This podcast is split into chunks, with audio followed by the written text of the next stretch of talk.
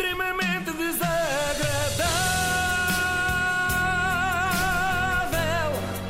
É mais forte do que é. Nos últimos, Oi, oi, oi. Isso foi nos extremamente últimos agradável. tempos. Calar Olha, o vê-se toy, que o assim. Toy, olha, Tem-se deve ser Natal hoje. Tem-se falado muito da Expo 98, porque agora passam 20 anos dessa efeméride, anda tudo muito nostálgico. Eu, na verdade, só tenho saudades de uma coisa da Expo 98. É que naquela altura, em junho, era verão. Ah, bons tempos. Até temos aqui na Antena 3 eh, a rubrica Era Uma Vez a Expo, com recordações dessa altura. Estejam descansados que eu não vou fazer o relato da minha ida à Expo, até porque seria aborrecido descrever-vos a fila do pavilhão do futuro, a fila do pavilhão da Finlândia e a fila para as casas de banho. Foi basicamente isto. Mas fui vasculhar os arquivos da RTP para recordar o primeiro dia da Expo, porque à distância tudo nos parece bonito e feliz. Éramos mais jovens, tínhamos menos responsabilidades, Portugal tinha dinheiro para esbanjar, enfim. A Expo parece ter sido idílica, mas se calhar não foi bem assim. Por exemplo, os transportes para chegar, acham que funcionaram bem? Não tenho ideia, não me lembro. Não me lembro. Ah, não, não temos aqui o som Temos, do... temos, Ah, vamos, vamos ouvir. Estava, estava mesmo a pensar. Tá bem, Pensava- tá, que era estava uma estava a pergunta. a pergunta tentar era viajar ao retórica, passado. mas eu sim. estava a tentar Ah, me nós Sim, lembrar. achamos, sim, mas vamos lá saber, vai. vamos saber. Cacilhas. A viagem inaugural rumo à Expo 98 estava prevista para as 9 e um quarto da manhã. A essa hora, a fila para os bilhetes continuava a aumentar. Meia hora mais tarde, chegava a boa notícia. Pedimos desculpa pelo atraso. Ah, vamos começar agora a proceder à venda de bilhetes. Muito obrigada. Que problema é que houve? Eh, isto houve apenas um pequeno atraso informático na introdução dos códigos de acesso para tirar os bilhetes. Pronto, nós já estamos a conseguir tirá-los, a partir de agora começaremos a embarcar as pessoas. um pequeno atraso informático, ou o sistema está sobrecarregado, ou até o computador está muito lento hoje, são as frases mais ditas todos os dias em Portugal. E pelos vistos, em 98 já era assim, mas tenho a certeza que, tirando esse pormenor do atraso, correu tudo otimamente. Apesar do registro de bilhetes também ter falhado, os passageiros lá passaram à sala de embarque. Ah, raios, o registro de bilhetes também falhou, que azar. Mas pronto, isto foi ainda no trajeto. Eu tenho a certeza que chegando à Porta Sul da Expo 98 correu tudo bem. Ou será que não?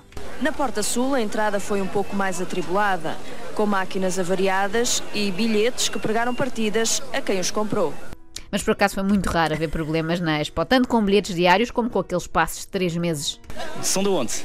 De Lisboa. Ah, vieram de perto. O que é que visitaram até o momento? Absolutamente nada, porque tivemos um problema. Comprámos um passo de três meses, que curiosamente foi mal emitido e só dava noite. Tivemos que resolver o problema e entramos por volta das sete e meia.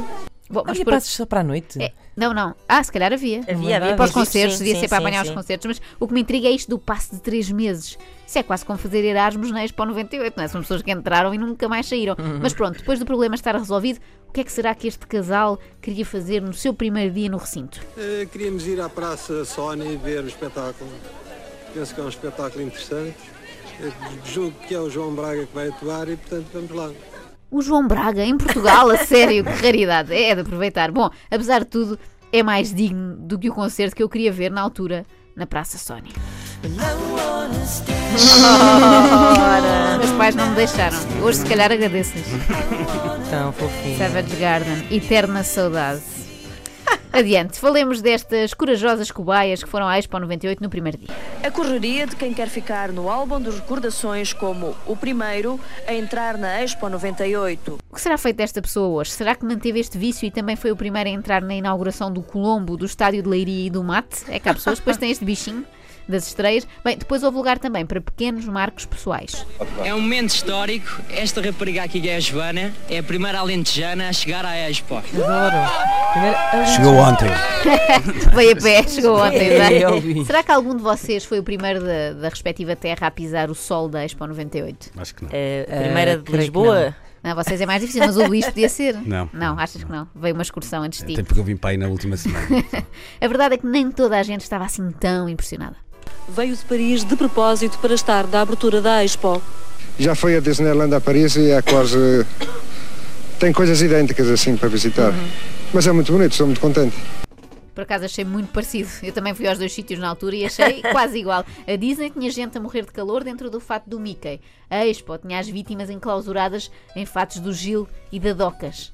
Lembravam-se deste nome da namorada do Lembrava-se, José sim, Doc? senhora. Sim, senhora. Era claramente uma libertina. não é? Chamavam-lhe a Gilete, as pessoas que, Pois era. que queriam Coitada, gozar com coitada. ela. Bem, para mim, uma das grandes atrações eram os turistas que vinham do estrangeiro, porque na altura isso era uma coisa mais rara por cá. E o que é que será que eles vinham ver? ¿Te gusta Expo 98? Sí, está muy bien, está muy bien. ¿Has visto N Pabellón? Sí, el español ¿Qué? me encantó. Annie É tudo bom. Pavilhão. Ah, é Annie Pavilhão. E É por outro lado, a senhora vem de Espanha para ver o quê? O pavilhão de Espanha. Bom, mas uma coisa é certa, o ambiente neste primeiro dia era de festa e sobretudo calma e harmonia, nada de altercações por lá. A primeira manifestação às portas da Expo começou pouco depois da uma da tarde. Cerca de 100 estudantes da Universidade de Coimbra chegaram e distribuíram panfletos. Mas muitos dos visitantes da exposição não gostaram que um dia como este fosse usado para protestos. 100 estudantes de Coimbra vieram à Expo. Não vieram para ver o recinto, mas sim explicar que a educação mete água. A educação mete água. água. É Estes o bocadinhos- Aquamatrix. É, estes bocadinhos contestatários também eram muitos anos 90, não é?